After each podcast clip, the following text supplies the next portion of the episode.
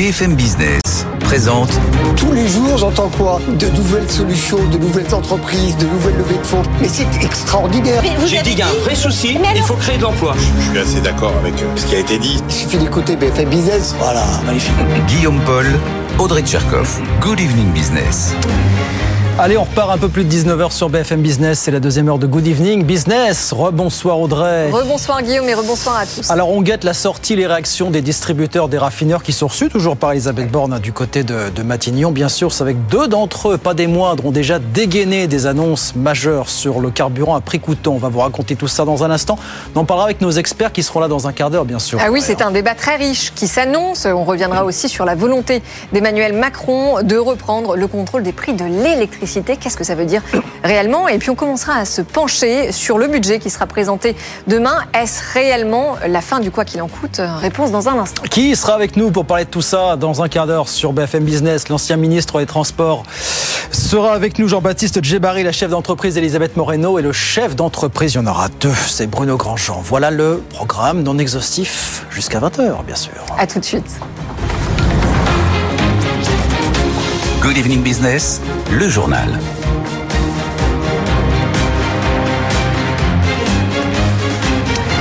Donc les distributeurs et les raffineurs reçus ce soir à Bercy par Elisabeth Borne. Bonsoir Pauline Tadevin. Elle devait leur demander donc de lancer l'opération prix coûtant sur le carburant, sauf que deux gros acteurs ont déjà dégainé des annonces depuis ce matin, euh, Pauline.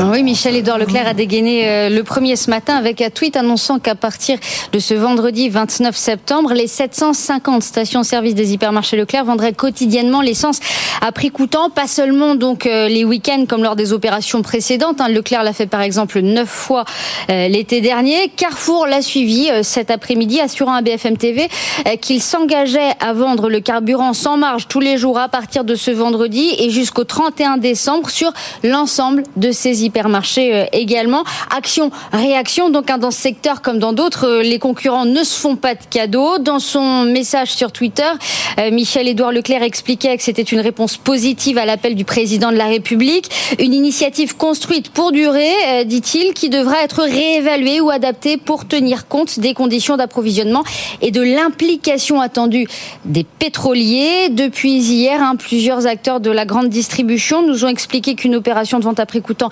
n'était pas envisageable sur la durée. Le patron de Système U euh, disait ce matin sur BFM TV qu'il le ferait ponctuellement. Michel-Édouard Leclerc lui-même disait dans le JDD ce week-end que si la vente à perte était une aberration, la vente à prix coûtant était déjà un gros sacrifice. Le carburant, disait-il dans cette même interview, c'est 20 à 25% de son chiffre d'affaires. On fait ce qu'on peut, explique un, un, distributeur qui résume avec une opération à prix coûtant. On prend la marge, on l'écrase et on la supprime. Alors Leclerc et Carrefour le font parce qu'eux ont les moyens de le faire, Pauline. C'est ça l'histoire. À noter, ce n'est pas anodin qu'ils le font sur les hypermarchés, leur paquebot, hein, qui brasse un gros nombre de clients. Ces deux acteurs sont bien placés en France en termes de part de marché face à leurs concurrents. Leclerc, euh, c'est aussi, euh, on le rappelle, le deuxième distributeur de carburant en France derrière Total. Il connaît parfaitement le secteur. Bien sûr, leurs magasins ont les mêmes contraintes que celles des autres acteurs du secteur. Le poids des charges, de l'entretien des pompes, l'entretien des stations, les salaires, les impôts. Ils ont ces mêmes contraintes, mais plus de moyens financiers sûrement aujourd'hui pour vendre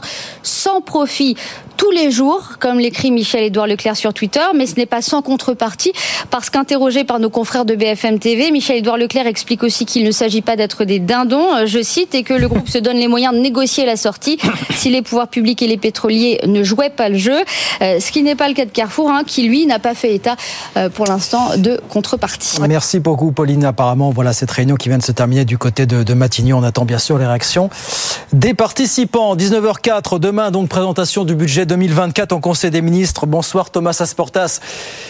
Il sera présenté demain matin, sauf que vous, vous nous dites ce soir, vous n'arrivez pas à cerner ce budget, vous n'arrivez pas, vous, à y trouver les, les priorités finalement. Hein. Le, le, gouvernement, dans ce budget 2024, se fixe vraiment beaucoup d'objectifs. Par exemple, il veut réduire, rétablir les comptes publics. Ça passerait par une réduction du déficit qui passerait de 4,9% à confirmer cette année ouais. à 4,4 l'an prochain. Mais il veut aussi financer la transition écologique. On l'a vu hier avec le discours du président de la République euh, de la planification écologique. Concrètement, ça veut dire 7 milliards d'euros en plus dans le budget. Mais il veut aussi augmenter les moyens des politiques publiques qui jugent prioritaires. Euh, plus 4 milliards quasiment pour l'éducation nationale, plus 5 milliards pour la recherche et l'enseignement supérieur, plus 5 milliards pour le régalien, intérieur, justice et armée. Et le tout sans augmenter les impôts. Et donc la question, c'est est-ce que le gouvernement va réussir à faire tout ça en même temps? Ce budget, c'est un petit peu le retour du en même temps.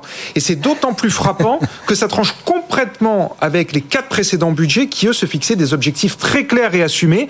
2020 et 2021, c'était les budgets du quoi qu'il en coûte et euh, de la relance de l'économie. Et 2022 et 2023, c'était les, les, budgets euh, de la protection des ménages et des entreprises face à l'inflation. Donc c'est vraiment un exercice d'équilibriste auquel Bercy va s'adonner l'année prochaine.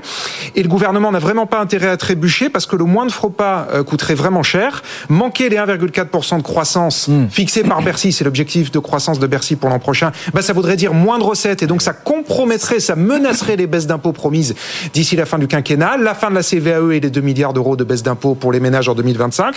Et pour la baisse du déficit, si Bercy ne parvient pas à le réduire comme il le souhaite de 4,9 à 4,4%, eh bien ça nous mettrait euh, dans l'œil du cyclone des marchés et des agences de notation qui évidemment nous regardent de très près avec la charge de la dette qu'on connaît.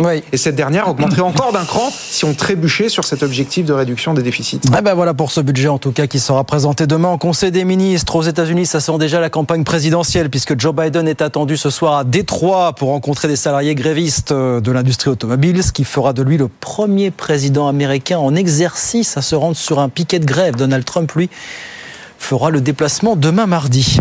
La demande très forte de Thierry Breton à Apple, le commissaire européen a demandé aujourd'hui à Tim Cook, qu'il a rencontré à Bruxelles, d'ouvrir carrément son écosystème à la concurrence et son devoir. C'est celui de tous les acteurs de la big tech dans le cadre de la mise en place du DMA. Voilà ce qu'a dit Thierry Breton aujourd'hui. Et puis Xavier Niel a refait parler lui aujourd'hui. Il a annoncé qu'il allait investir 200 millions d'euros pour dans l'intelligence artificielle.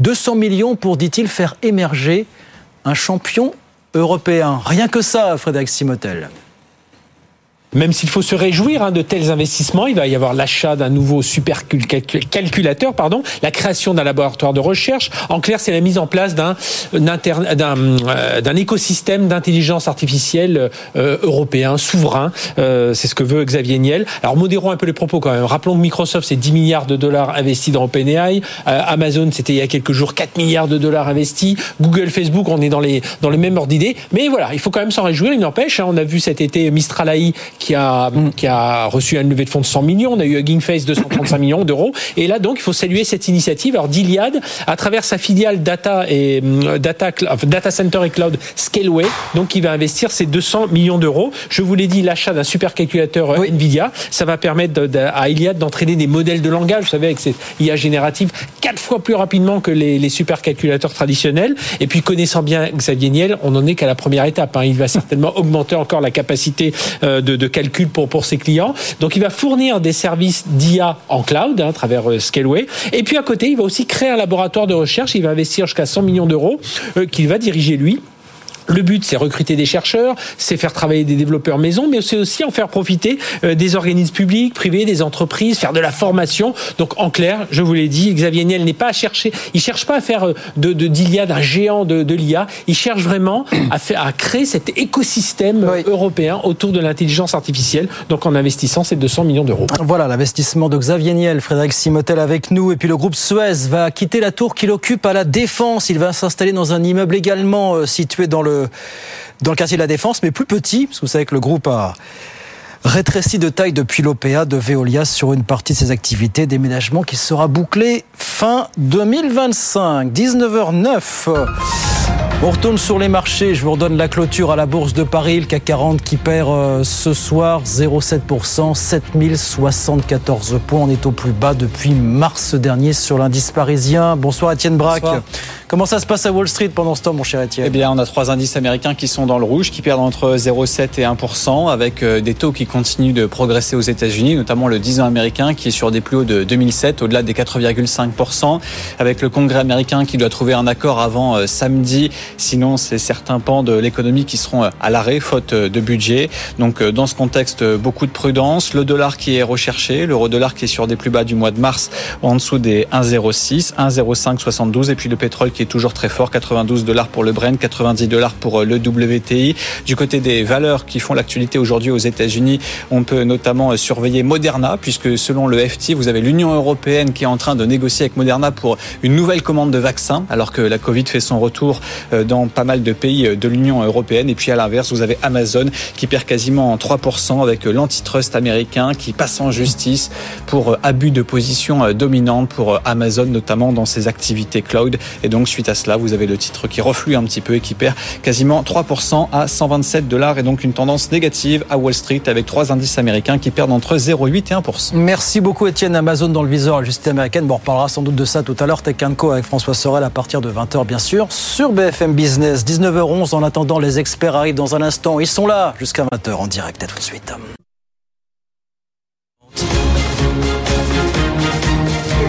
Good Evening Business, les experts du soir. 19h15, c'est parti avec les experts du soir. Elisabeth Moreno, bonsoir.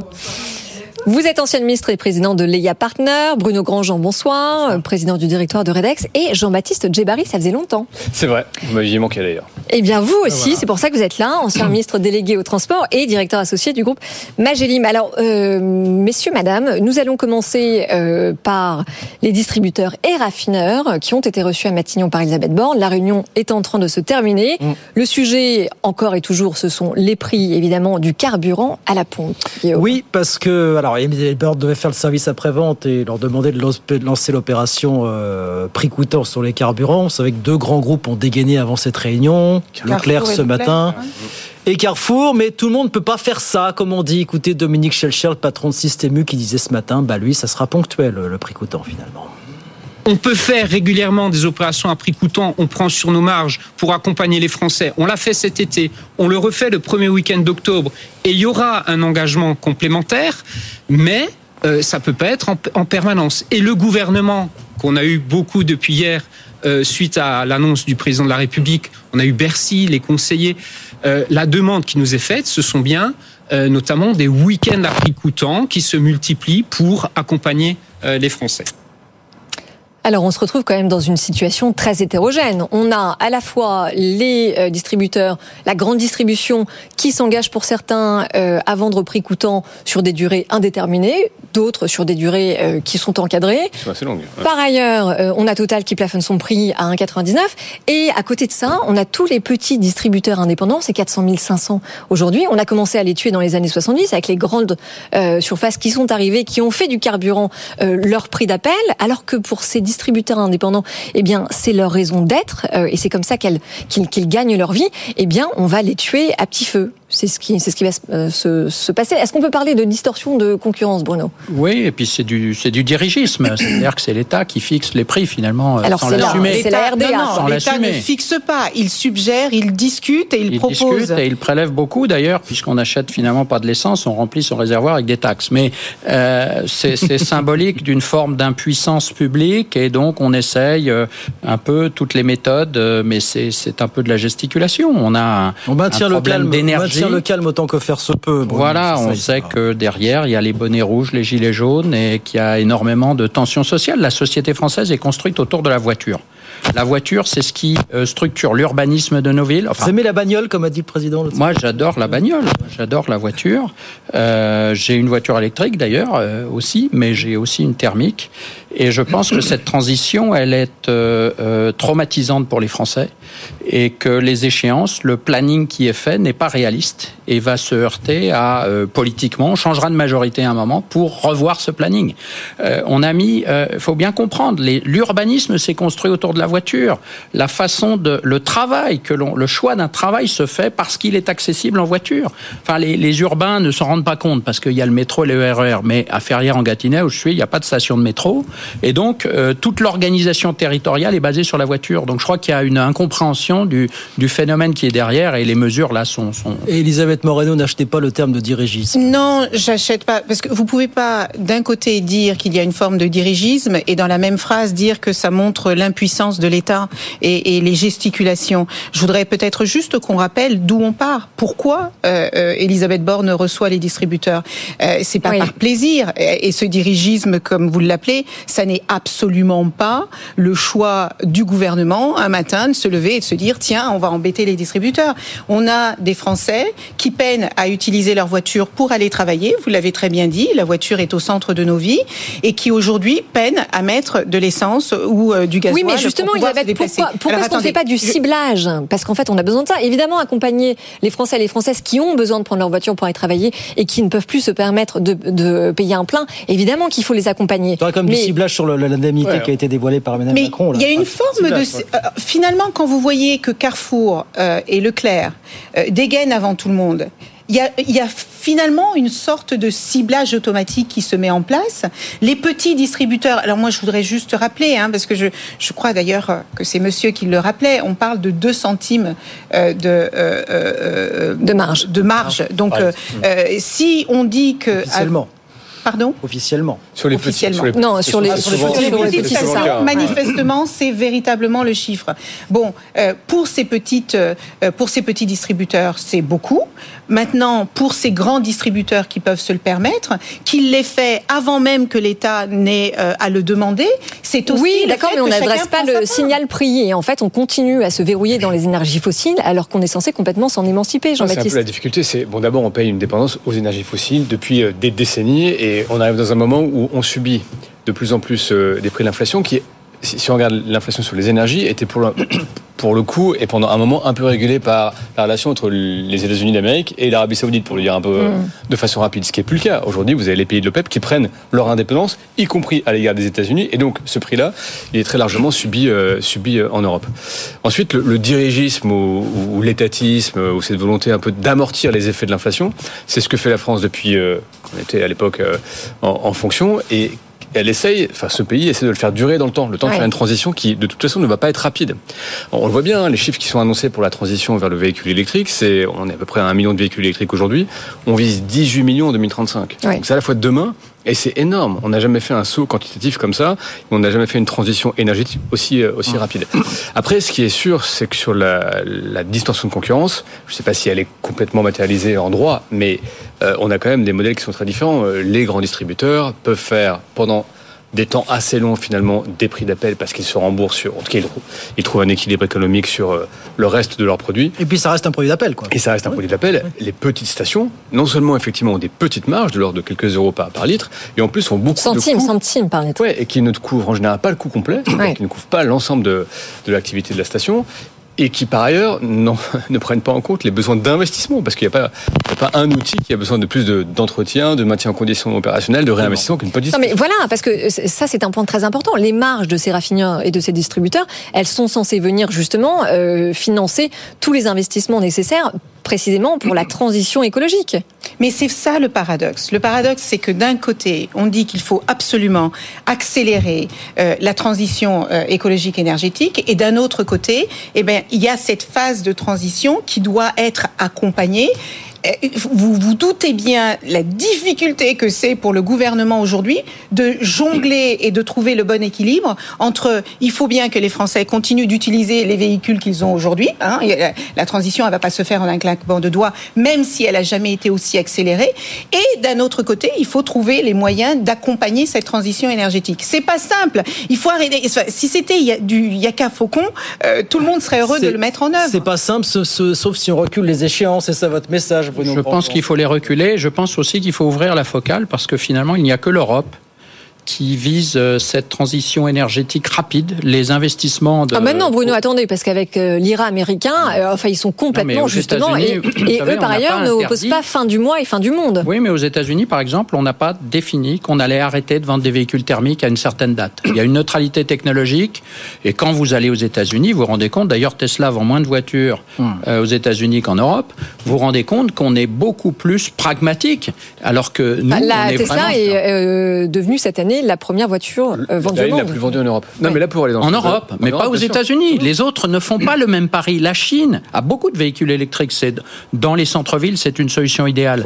Mais la Chine continue à prospecter pour trouver du pétrole et continue à avoir un modèle basé sur le charbon, sur le pétrole. Donc Mais est-ce que pour cette- autant, parce que la Chine va dans le mur, il faut qu'on y aille avec elle? Mais justement, euh, je trouve qu'il y a une certitude d'avoir des gros problèmes si on continue comme on fait. Euh, euh, une certitude. On va dans le mur, on le sait. Euh, et les autres ne le font pas. Climatiquement, vous- Donc non, on n'est pas cohérent. Si on veut vraiment Oui, avoir une deux, politique énergétique et une transition énergétique rapide, forte, il faut taxer les importations et il faut s'affranchir des autres grands continents qui ne font pas les mêmes euh, paris. Sinon, on va détruire notre industrie. découplage. On va détruire totalement euh, euh, l'économie européenne. C'est ce qui est en train de se passer. La chimie allemande est en train de partir. Euh, euh, L'industrie française, elle est déjà partie en grande part, euh, en- en- pour une grande part. Donc on est en face euh, euh, du- d'un peu de nombrilisme français. Il faut ouvrir Et la de et regarder niveau protectionnisme. Jean-Baptiste le sens de, de Bruno, la vraie différence entre les États-Unis et l'Europe, c'est que les États-Unis ont une approche par l'investissement et les incentives et ont pu Une approche un business. plan- Et pas par la contrainte. business, et pas par la contrainte réglementaire. Les Européens ont une approche comme toujours par la réglementation, par les règles, par les normes et n'ont pas eu de stratégie massive d'investissement. Et on a fait ça et beaucoup plus qu'avant, objectivement. Mais décider à 27, on, a été payé pour le savoir. C'est très long, c'est très compliqué. Il y a des intérêts très divergents, y compris dans des couples euh, autoproclamés. Donc, tout ça est très très compliqué. Et la Chine, c'est encore autre chose. C'est un système, euh, pour le Oui, coup, mais est extrêmement vous, clair. Vous savez, euh, dans les années d'après-guerre, le marxisme était partout et il y avait un grand débat. Peut-on faire du socialisme dans un seul pays? Hein, C'était un débat de savoir si le socialisme, ça pouvait marcher dans un seul pays compte tenu des interdépendances. Et là, on veut faire de la transition énergétique dans un seul pays. Ben, ça ne marche pas parce que les interdépendances sont 100 fois plus importantes qu'elles étaient dans l'après-guerre. Et que finalement, on fait le jeu de la Chine. On le voit très bien. J'ai vu pour la première fois hier une voiture chinoise. Mais c'est incroyable. J'en avais jamais vu. Et ça va se multiplier. Non, mais multiplier. Il y en aura oui, partout. D'accord, d'accord, mais en même temps, Bruno, dire qu'il faut euh, décaler une fois de plus les échéances et les Oui, objectifs en termes de calendrier, on n'y arrivera jamais. On veut être 2035 cohérent pour le- le et thermique. avoir un impact sur la planète, ça se passe encore plus à Shanghai qu'à Paris. Et c'est ça dont il faut Oui, être mais alors là, ce sont les fameuses clauses miroirs et c'est le protectionnisme. Exactement. Il faut euh, être cohérent et à ce moment-là, Donc, en fait, il faut être courageux. Il faut être courageux. Il faut être courageux aussi sur il ce faut point. ouvrir des dogmes parce que quand on dit qu'on veut se découpler, par exemple pour les véhicules électriques des Chinois, ça veut dire se découpler bah, de- des ressources, des matières premières, du cobalt, du manganèse. Ça veut dire forer Ouais, chez nous. ouais, ouais. Ça veut dire revisiter complètement euh, notre code minier, la, la pratique minière qu'on n'a plus en France et qu'on avait avant.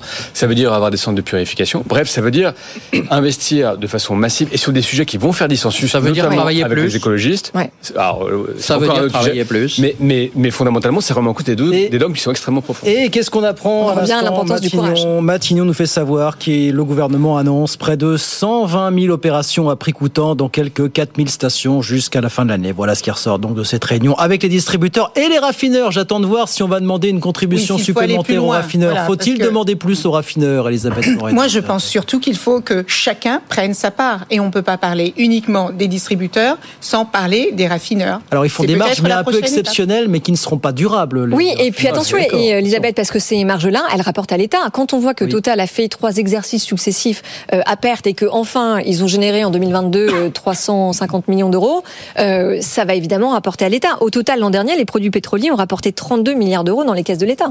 Et taxer Total investit plus dans les énergies nouvelles que, que, que l'État français, par de- exemple. Oui, et c'est pourtant pas près assez. mais- Y a-t-il des marges abusives chez les En tout cas, d'abord, d'abord, il y, a- il y a des pays, enfin, il y a des, y a raffineurs. raffineurs qui ne sont pas français. C'est vrai. Et sur lesquels, fondamentalement, Oui. vous aurez du mal, vous aurez Et du mal à capter ou à Oui, avec une loi de marché qui s'impose. Et c'est pour ça que fait, le euh, problème de la consensuel. Est aussi un vrai sujet. Et je rejoins Bruno sur ce coup-là. C'est- C'est-à-dire que on peut pas, euh, euh, d'un côté, euh, laisser ceux qui sont les plus pollueurs sortir complètement de la danse, faire, nous, de notre côté, tous les efforts qui vont bien, au détriment de notre industrie. C'est pour ça que je parle, encore une fois, de paradoxe de tous les côtés, et c'est un système total qu'il faut revoir, et euh, Jean-Baptiste Djebari le disait très bien, euh, c'est déjà difficile à faire à deux, alors imaginez euh, à 27. Faut-il reconduire en 2024 la contribution exceptionnelle sur les profits des pétroliers qui avaient rapporté quoi 200 millions d'euros? On a été chercher 200 Non, mais millions c'était dans rien les du tout. Alors c'était C'est très symbolique, symbolique, oui. voilà, c'est ça, dans 200 un contexte de d'euros, fracture sociale. Effectivement une goutte d'eau. C'est une goutte Financer d'eau. une partie de votre indemnité carburant, enfin voilà, qui a coûté. On euh, peut se poser la question sur l'impôt société, mais enfin c'est un sujet plus large. Plus large. C'est un sujet Attendez, plus large. vous voulez, dire quoi les- C'est-à-dire que l'impôt société, c'est un impôt qui a été baissé en France alors qu'il était dans la moyenne européenne et qui finalement prive. euh, C'était 29, il et- était à 33. Il oui, mais il y a la base également. Il y a, pas que le. Ouais, il était plus élevé, mais avec des trous Oui, mais dans la c'était base. dans le sens de la, les- oui, mais c'était dans le sens de la politique de l'offre d'Emmanuel Macron. Enfin, moi, j'ai toujours été pour la suppression immédiate, rapide, on pourrait presque dire rétroactive d'ailleurs, des taxes de production et ne pas toucher à l'impôt société qui est vertueuse, c'est-à-dire qu'une société qui gagne beaucoup d'argent, elle le partage avec la collectivité qui l'a rendu possible. Et donc, euh, qu'on ne s'attaque pas à la CVAE, euh, euh, je trouve ça absolument aberrant. Enfin, c'est un autre sujet, on va dire. On mais reparler tout à l'heure. Je trouve ça totalement aberrant. La CVAE est, est payée à 50% par l'industrie. Enfin, elle est payée deux fois plus Bah, par l'industrie on, que par le on- reste du on, euh, commerce. s'y attaque. Là, Donc, il s'agit simplement de la deuxième tranche qui est Oui, étalée dans le temps. Je, je crois que les dernières communications sur le sujet, c'est que si la croissance n'est pas là, c'est-à-dire que si le taux de croissance qui sert à, à Ah, construire le budget de 2024, on ne supprimera même pas cette première partie de ces d'autant que c'est Ça dans- servira de Vous y var- croyez Oui, bien ça, sûr, Bruno Mais souvenez-vous de la taxe euh, professionnelle. Vous savez, l'impôt le plus bête du monde, comme avait dit euh, Jacques Chirac. Eh bien, finalement, on l'a supprimé, puis dix ans après, on s'est rendu compte qu'il était recréé. Les industriels sont très faciles à taxer. Ils sont plutôt une mauvaise image. Ils parlent peu. C'est des taiseux, on les entend pas dans, la, dans, la, dans les médias, ils n'ont pas de moyens de pression. Et donc, les, et ils se délocalisent pas comme ça, ils meurent en fait. C'est pas tellement qu'ils partent, c'est qu'ils meurent. Donc, euh, on va recréer forcément ces taxes de production. D'ailleurs, la taxe foncière est la démonstration, parce qu'elle est aussi payée par les entreprises et notamment les industriels CFE. qui ont des fonciers Ouais, très chers. Donc, euh, ce sujet est un sujet vraiment important. BFM Business présente Good Evening Business, les experts du soir. Grandjean et Jean-Baptiste Djebari. Alors, un des éléments que l'on a retenu euh, hier, parmi d'autres, mais en tout cas, un des éléments prépondérants de la prise de parole d'Emmanuel Macron sur la planification euh, écologique, euh, c'est le fait qu'il souhaite reprendre. Oui, le contrôle. Il y a un problème de micro. Bon, on va le réparer le temps qu'on d'écouter quelques instants. bah, Marine Le Pen. Dites-moi un mot. Alors, j'essaye. Non, ça ne marche pas. On va venir vous le réparer, ne vous inquiétez pas. Non, on va écouter Marine Le Pen qui demandait ce matin à Emmanuel Macron de préciser sa position sur ce sujet de la réforme du marché électricité en Europe. Vous savez, sujet dont on parle depuis bon, un an et demi, facilement. Euh, nous contrôlions euh, déjà de manière euh, quasi totale euh, euh, euh, cette grande entreprise, donc on aurait pu parfaitement contrôler les prix. Le problème n'est pas là, le problème c'est que les prix aujourd'hui sont fixés par l'Union européenne. Et ils sont évidemment considérablement plus chers que nos prix de production. Donc la vraie question qu'il faut poser à Emmanuel Macron, c'est souhaite-t-il sortir du système de tarification européen de l'électricité, oui ou non? Nous le réclamons depuis des mois. Et depuis des mois, il refuse de le faire, mettant les Français dans une situation qui est aujourd'hui insupportable pour nombre d'entre eux. Alors, lui veut bien en sortir, Emmanuel Macron, mais dans des conditions effectivement qui avantagent la France. Finalement, il n'y a pas de sujet là-dessus. Tout le monde veut en qu'elle se trompe sortir. pas de Tout débat, euh, Marine Moi, Le je pense Pen qu'il y a une confusion de- autour de deux débats qui sont distincts. Il y, a, il y a une- il y a vraiment un sujet sur la façon dont fonctionne le marché de l'énergie. Et c'est vrai que le marché de l'énergie s'est fait un peu ces dernières années, on l'a vu avec la crise, ça a été patent, au détriment de l'électricité électronucléaire française. Ouais. C'est ça le sujet, puisqu'on a indexé en fait le coût de production et donc de vente de l'électricité sur euh, le coût marginal de la dernière centrale à gaz Appelé, qui se trouve être en Pologne et qui évidemment euh, Est est à devenu gaz. très très cher. Et, et nous qui produisons de l'électricité bas carbone pas cher, on s'est retrouvé à euh, la payer extrêmement cher par ce système-là. Ça, ça renvoie, et c'est juste de le porter comme ça, à la réforme du marché de l'énergie en Europe. Et c'est vrai que c'est un sujet européen. D'abord, euh, les marchés, enfin les marchés physiques, les, les flux physiques sont interconnectés. C'est un sujet européen. Euh, ça n'a rien à voir avec le, enfin pas grand-chose à voir avec le sujet du coût du nucléaire, de l'arène, de la façon dont Ouais. nous en France on régule. Et c'est et, et c'est ça, c'est là où elle confond un peu le sujet, parce que EDF, le vrai, le vrai sujet pour EDF par exemple, c'est de savoir à quelle hauteur on situe le coût de l'énergie. C'est le prix de l'arène, c'est le prix de la régulation du nucléaire. Et comment EDF, après, qui subit déjà une concurrence avec des producteurs qui n'en sont pas, mais qui vendent quand même de l'électricité produite par EDF, euh, comment EDF arrive à vendre de l'électricité à un bon prix de marché et, et ça, ça renvoie au sujet de la régulation nationale. Et, si, et si le prix est trop bas, EDF n'arrivera jamais Oui, mais à alors justement, mais à un prix parce que là précisément, vous êtes en train de mettre le doigt sur le fait qu'il y a deux objectifs qui sont complètement différents. L'objectif d'EDF, c'est de euh, tout simplement pérenniser son modèle économique, quand même 65 milliards de dettes euh, à éponger. Et l'objectif de l'État, c'est d'utiliser EDF pour en faire un bouclier pour protéger le pouvoir d'achat des Français. Et puisque vous parlez de régulation, c'est Stigler qui a reçu le prix Nobel en 82 pour ses travaux fondamentaux justement sur les sujets de euh, réglementation, qui disait que l'enjeu des entreprises, c'est quoi? C'est le consommateur, mais l'enjeu des entreprises qui ont l'État comme actionnaire, eh bien, ça devient les électeurs, et que souvent, eh bien, ce ne sont pas les mêmes personnes. Oui, ça me paraît être une évidence. EDF est utilisé un peu comme une vache à lait. On va encore faire les poches d'EDF pour pouvoir euh, euh, tenir à court terme. C'est ça qui me gêne. C'est-à-dire qu'on sacrifie le long terme. Que EDF fasse des profits, ça permet de financer des EPR, ça permet de faire une politique à 20 ou 30 ans. Là, on va du court terme. C'est encore une minute, monsieur le bourreau. C'est tenons encore deux ans, tenons encore deux, trois ans. Mais on le voit dans tous les domaines, sur la politique budgétaire. Tous les clignotants sont au rouge. EDF a des prix minimum qui lui permettent d'assurer mmh. euh, euh, sa politique d'investissement et de se désendetter. le, mécanisme de, la, le mécanisme de la reine s'arrête quand même à la fin de l'année prochaine. Voilà. Mais pour aller, donc on a 65 milliards d'euros de dette et puis accessoirement 25 milliards en effet d'investissement indispensable. La reine s'arrête à la fin de l'année prochaine, mais pour aller vers quel prix Effectivement, c'est le grand sujet. Vous avez vu qu'il y a une bataille. Vous avez une entreprise qui a des projets d'investissement, une entreprise qui se bat pour survivre. C'est vrai, EDF a, des, a une dette vous en avez euh, tous parlé. Euh, maintenant, il y a aussi une réalité. Il y a un principe de réalité qu'il faut prendre en considération. L'État est l'actionnaire majeur d'une société qui fournit l'électricité à une très grande partie des Français. Que cet actionnaire majeur demande à cette société, sans avoir à lui faire les poches, parce qu'il y a une demande de contrôle, mais Emmanuel Macron n'a pas encore dit comment ça allait se faire. Euh, il y a une communication qui est faite, il y a un travail qui va être fait. Je veux euh, croire qu'il va euh, que personne en France n'a envie de voir EDF tomber. Hein. On, a, on, a, tous collectivement besoin qu'EDF tienne. Euh, L'idée, la, la question, c'est comment est-ce qu'on va d'un côté permettre aux Français d'avoir des factures d'électricité un peu moins importantes, tout en permettant à EDF de tenir euh, sur le long terme et d'être compétitif en Europe. Oui, alors j'entends, Elisabeth. Sauf qu'un jour, on veut subventionner l'essence, un jour, on veut subventionner l'électricité, et qu'en fait, l'énergie, c'est un élément clé de la croissance économique, et qu'il faut qu'il y ait un vrai prix. Et en fait, l'État ne peut pas tout, contrairement à ce qu'il pense. Je pense, je pense que, enfin, je partage ce que vous dites, Audrey. Il y a peut-être un sujet de vocation. Enfin, on a vu les mêmes sujets au moment où on avait réfléchi au au, groupe SNCF. Fondamentalement, SNCF, c'était un service public ferroviaire avec quelques activités ancillaires type euh, Géodis qui rendait des services plus larges sur la mobilité. Et là, c'est un peu le même sujet. Quelle est la vocation d'EDF Est-ce que c'est vraiment l'arsenal nucléaire français qui euh, pour lequel on va céder euh, un certain nombre d'activités, je sais pas, un jour d'Alkia, les, les ENR, au profit d'autres groupes français? Est-ce que ça va se, en quelque sorte se réduire à ça? Auquel cas, le contrôle de l'État, il est probablement légitime, et, et, du coup, les investissements étatique doit être important pour relancer à la fois le, le nouveau nucléaire de maintenant, le nucléaire modulaire, demain la fusion, etc. Mais c'est un chemin et c'est un chemin où on expose de moins en moins EDF au marché et au moins en moins à ce qui peut être créateur de valeur type, type ENR, ou est-ce qu'on est sur une, appréciation beaucoup plus globale d'un groupe qui a vocation à être un fournisseur d'énergie, à la fois électronucléaire Est-ce que vous faites le parallèle avec la SNCF Est-ce qu'on part de l'idée que de toute façon, en terme, ça se terminera toujours de la même façon C'est-à-dire que l'État rachètera, reprendra une partie de la dette euh, d'EDF comme il l'a bah, fait avec la SNCF C'est soutenable avec... Euh, et, alors ça, pour le coup, le prix de l'arène joue beaucoup.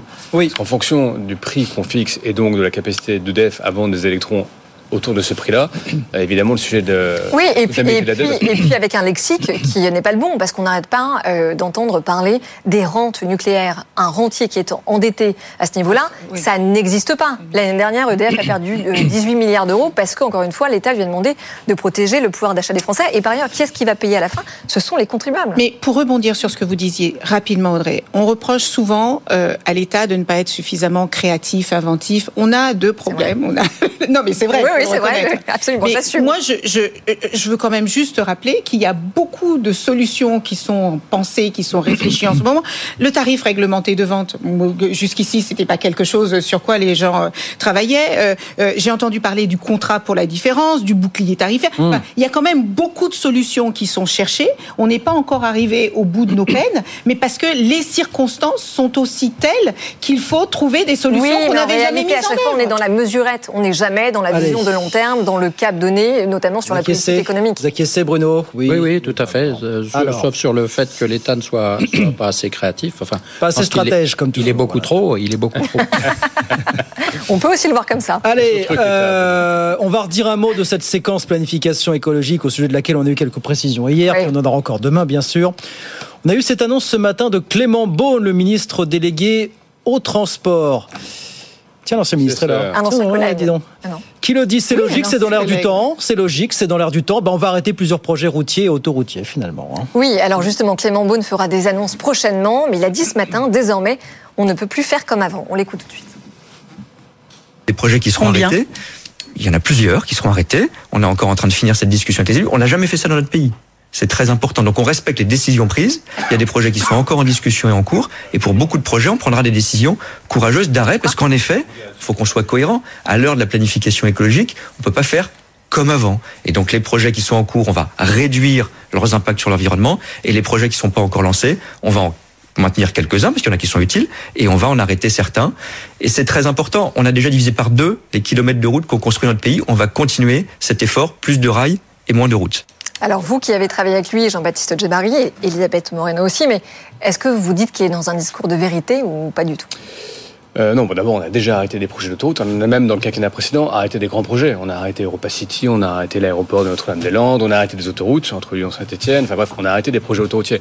Moi, je pense que le sujet, c'est pas de construire moins de routes, parce que tout le trafic routier n'est pas substituable par le trafic ferroviaire. Ça, c'est pas vrai. Il y a une parfaite complémentarité des modes. Le vrai sujet, c'est, et c'est un vrai beau sujet, c'est de décarboner la route. Ouais. Ça va faire moins de kilomètres, c'est de décarboner la route. Et décarboner la route, c'est, c'est faisable. Enfin, d'abord, c'est décarboner, c'est la construire de façon beaucoup plus soutenable. Il y a, il y a, des, il y a une très très belle filière de construction BTP en France, qui est incroyable. Donc il faut la connaître, il faut la valoriser, il faut mettre ça en œuvre. Et après décarboner la route, bah, c'est de mettre des camions électriques, des camions à hydrogène, il y a des routes électrifiées, enfin, il y a du savoir-faire français qui est incroyable. Oui, mais on n'entend pas ce discours-là, il n'est pas incarné ce discours que, au niveau du, parce, du gouvernement. Parce que, politiquement, euh, vous voyez bien qu'aujourd'hui, la la règle, c'est un peu de taper sur des secteurs qui prétendument sont les plus émetteurs de carbone. Donc, alors pour le coup, c'est le cas de la route, c'est le cas aussi de l'aviation. Précisément, et des transports. Qui, pour le coup, pèse beaucoup moins, beaucoup moins dans les émissions de gaz à effet de serre, mais il est de bon ton aujourd'hui de taper sur l'aviation qui euh, serait euh, la quintessence pour, de la pollution pour, des transports. Pourquoi ça sort maintenant? Enfin, je ne comprends pas le timing. Non, mais il y a quelques projets. Alors, d'abord, c'est un peu. On va, se, on va se, se, se, en profiter pour se débarrasser des projets un peu brinque-ballant, c'est ça l'idée? Je pense qu'il y a un sujet budgétaire. À chaque fois que vous avez une autoroute, ça coûte de l'argent, parce qu'il y a évidemment une contribution publique. Vous regardez ce que peuvent faire les concessionnaires intéressés, mmh. mais il y a une contribution publique et une autoroute de 100 km, c'est un milliard. Donc euh, la contribution, ça peut être quelques centaines de millions d'euros. Donc il y a une dimension budgétaire. Et deuxièmement, et c'est probablement l'élément le, plus important politiquement, c'est que parfois vous avez des élus qui ont parfois soutenu des projets qui sont maintenant contre. Je prends un exemple qui probablement sera abandonné, c'est le contournement est de Rouen. Mmh. L'idée c'était de décongestionner le centre-ville, de faire rouler des, euh, des camions par ce contournement est. Vous aviez un, un président du département à l'époque, Nicolas Maire Rossignol, qui était pour le projet, qui est devenu maire de Rouen, qui est devenu contre le projet. Bon, ben, évidemment, quand vous avez un projet compliqué par nature, qui euh, capte de l'argent public et qui est devenu dissensuel au niveau local, ça paraît difficile de le faire prospérer. C'était aussi le cas entre Limoges et Poitiers. Moi, j'avais porté ce projet-là. Force est de constater qu'il y avait des dissensus entre eux, les différents et certains élus. Objectivement, pour qu'un projet de grande infrastructure voit le jour, il faut un parfait consensus local. Est-ce que le gouvernement est fidèle à sa, à sa logique finalement? Moi, je suis, je suis un peu gêné parce qu'il y a une dimension idéologique. Finalement, le gouvernement ne croit pas aux véhicules électriques, puisque euh, il nous dit qu'on peut pas décarboner euh, le transport euh, par voiture. Donc euh, cette notion, cette, cette volonté de collectiviser tout, moi, m'inquiète énormément. Euh, le transport euh, par euh, train, c'est une forte dépendance, notamment à la capacité de nuisance de la CGT. C'est un changement de mode de vie complet. Moi, je suis heureux de pouvoir prendre ma voiture pour partir en vacances. Je suis désolé. Non, mais alors d'accord, Bruno, juste, je vous donne deux, deux, chiffres. La France doit réduire ses émissions de gaz à effet de serre d'au moins 2, Mais avec ma voiture électrique, moi, je suis très content de partir en vacances avec oui, ma voiture électrique. Oui, mais on a des émissions de transport en France qui ont augmenté de 2% en 2022. Donc vous voyez bien qu'il faut faire quelque chose sur le non, transport. mais Bruno, le, le, sujet, moi, je suis pas en total désaccord. Je pense que le sujet, c'est de décarboner la route et pas de voilà, moins kilomètres de route. Et par ailleurs, enfin, il faut quand même. Et donc avec des voitures électriques avec des voitures électriques éventuellement, mais justement le gouvernement est dans la contradiction. Il nous pousse à oui, acheter oui. des véhicules non, électriques. Je, je mon, mon on laissera au garage pour prendre le train. Si, si, on se dit, il faut faire, et, et je crois, je crois que c'est assez juste. Si on dit qu'il faut une part du ferroviaire plus importante, ce qui, ce qui bien s'entend sur les grands axes, et une moindre contribution de la route, la réalité, c'est quand même que quand vous lancez des projets, ceux qui sont contre les projets routiers sont contre les projets ferroviaires. Mm. Ce sont les mêmes personnes. Parce que quand vous faites une, une route ferroviaire, une autoroute Ouais. ferroviaire ou une ligne à grande vitesse, vous avez de toute façon, d'abord vous détruisez des paysages, vous creusez des tunnels, vous expropriez des gens, et donc vous avez ces mêmes projets qui nécessitent. Juste une anecdote, moi j'ai beaucoup de, collègues allemands qui viennent nous rejoindre, nous rejoindre à, à Ferrières en Gâtinais, notre euh, usine, et ils euh, trouvent les autoroutes françaises absolument incroyables. Absolument incroyable. Ils disent il n'y a qu'un seul défaut, c'est qu'on peut rouler qu'à 130. Mais euh, les autoroutes françaises Alors, sont dans un alors, état elles sont- elles sont- elles- non mais Bruno, elles sont, elles sont incroyables, mais elles coûtent cher. On a peut-être surinvesti et il y a peut-être euh, moyen de faire une pause effectivement sur euh, sur les Donc là, investissements autoroutiers. si Mais catastrophiques que ça. Moi, je trouve que c'est très intéressant tout ce qu'on entend là. En fait, euh, Jean-Baptiste Djebari euh, parlait en filigrane de, de pédagogie. En fait, c'est génial que tout le monde s'intéresse aujourd'hui euh, à, à, à l'environnement, que tout le monde ait envie de faire des efforts, que tout le monde cherche des solutions. Mais, Mais les routes décarbonées, euh, Jean-Baptiste disait, me disait tout à l'heure que ça que ça coûte pas plus cher, par exemple, que de euh, faire plus de trains, plus de rails, euh, etc. Je pense que ce qu'il faut se poser la question, là où il faut s'interroger, c'est qu'est-ce qui est en train de changer, comment ça doit changer, combien ça doit coûter, mais pas de manière idéologique de manière réaliste pour que les Français comprennent quels sont les enjeux qui sont devant nous. Parce qu'encore une fois, euh, pardon, mais les écologistes parlent de tout sauf d'écologie, euh, qui finalement prend le sujet de l'écologie à bras le, f- à, à- à bras le corps pour dire exactement ce qu'il faut faire, comment il faut le faire et pourquoi il faut le faire. Alors, d'accord, mais, est-ce que vous êtes d'accord aussi pour euh, dire qu'on peut comprendre euh, à la fois la colère et l'incompréhension des Français quand on leur annonce des objectifs colossaux en matière de réduction de gaz à effet de serre et que par ailleurs on leur dit, alors sur un axe comme Toulouse-Castres, où il y a un axe ferroviaire qui marche bien, on va créer une autoroute. Et c'est aussi pour ça que le sujet sort maintenant, parce que ça a fait une controverse pas possible et qu'il y a eu des grèves de la faim massives. Et ça va complètement contre les intérêts environnementaux de la France. D'abord, encore une fois, il y a une complémentarité des modes. C'est pas parce que vous créez, c'est pas parce que vous augmentez la capacité ferroviaire entre Toulouse et Castres que vous enlevez beaucoup, enfin une proportion absolument égale de camions sur la route, par exemple. Je pense qu'il y a une parfaite complémentarité. Il faut faire, par exemple, sur le, le transport de marchandises, plus d'autoroutes ferroviaires et des camions à hydrogène. Si on se projette euh, à l'horizon de quelques, quelques dizaines d'années, il faut vraiment faire ça. Et ça peut être d'ailleurs un atout et, et l'intérêt pour les Français. Et deuxièmement, il y a quand même une dimension démocratique, démocratique à tout ça. On voit tout Paris. Mais la vérité, c'est qu'il y a eu des débats publics. Je ne sais plus combien il y a eu de débats publics, mais c'est énorme le nombre Ouais. de débats publics sur Ouais. l'autoroute l'autoroute entre Toulouse et Castres. Les opposants ont été entendus. Il y a eu euh, donc des débats publics, il y a eu une déclaration d'utilité publique, il y a eu une démocratie locale qui s'est exprimée. Et il a été jugé, de façon à peu près consensuelle, qu'il y avait un intérêt socio-économique supérieur aux, aux inconvénients que le projet euh, présentait pour faire l'autoroute. Donc si, quand la démocratie locale passe... Oui, d'accord, Jean-Baptiste, mais en même temps, avec on- non, non, mais j'entends, plus rien, vous voyez, on j'entends, mais, en, non plus, mais en même temps, mais en même ah. temps, on a un discours du gouvernement qui n'est pas honnête en face. Quand le gouvernement dit euh, qu'on va compenser, euh, comment dire, justement l'empreinte environnementale parce que euh, un arbre centenaire, on va le remplacer par cinq jeunes arbres, ce n'est pas vrai parce que, euh, eh bien, un arbre qui a 100 ans, il contient un volume de carbone qui est absolument colossal. Donc, on n'a pas un discours de vérité en face non plus.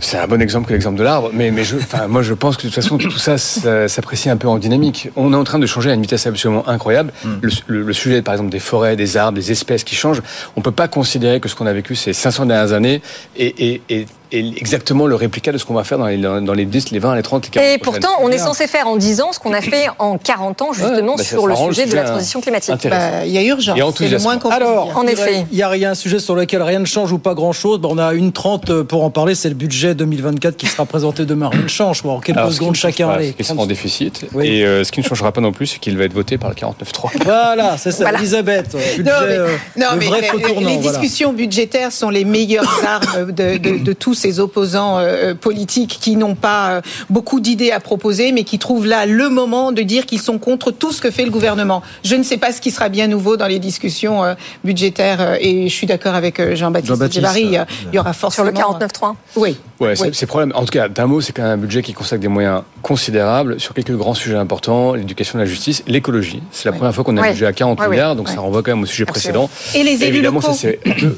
aujourd'hui au prix de la dette. Les, les, les, les Voilà. investissements pour euh, euh, les intercommunalités, pour les communes, c'est important de le souligner parce que euh, quand même, hein, on nous reproche beaucoup de choses. hein. il y a beaucoup de choses qui vont pas, mais euh, pendant deux années successives, les budgets euh, euh, pour euh, euh, euh, oui.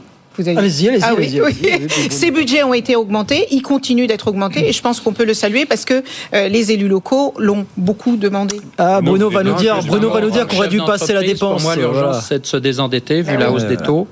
Et je crois qu'on va avoir un service de la dette qui va augmenter de 10 milliards d'euros. Oui, Et absolument. ça, je ne le vois pas Hmm. dans le budget, alors que non, c'est une on ne le voit pas euh, dans le budget. Et, de bon et les sens. prévisions de croissance, elles sont beaucoup trop Et un discours de vérité qui n'est pas tenu euh, auprès Alors, des Français. euh, l'INSEE nous dit 0,9. hein. Enfin, Bruno Le Maire a quand même dit qu'il voulait faire 16 milliards Non, mais Bruno Le d'économies. Maire dit énormément de choses. Il avait dit l'année dernière qu'il supprimait la CVAE. Non, non, mais attendez, en même temps, les euh, 16 milliards d'économies, ils viennent notamment du, du- du bouclier tarifaire qui s'arrête, et puis par ailleurs, justement, des euh, entreprises.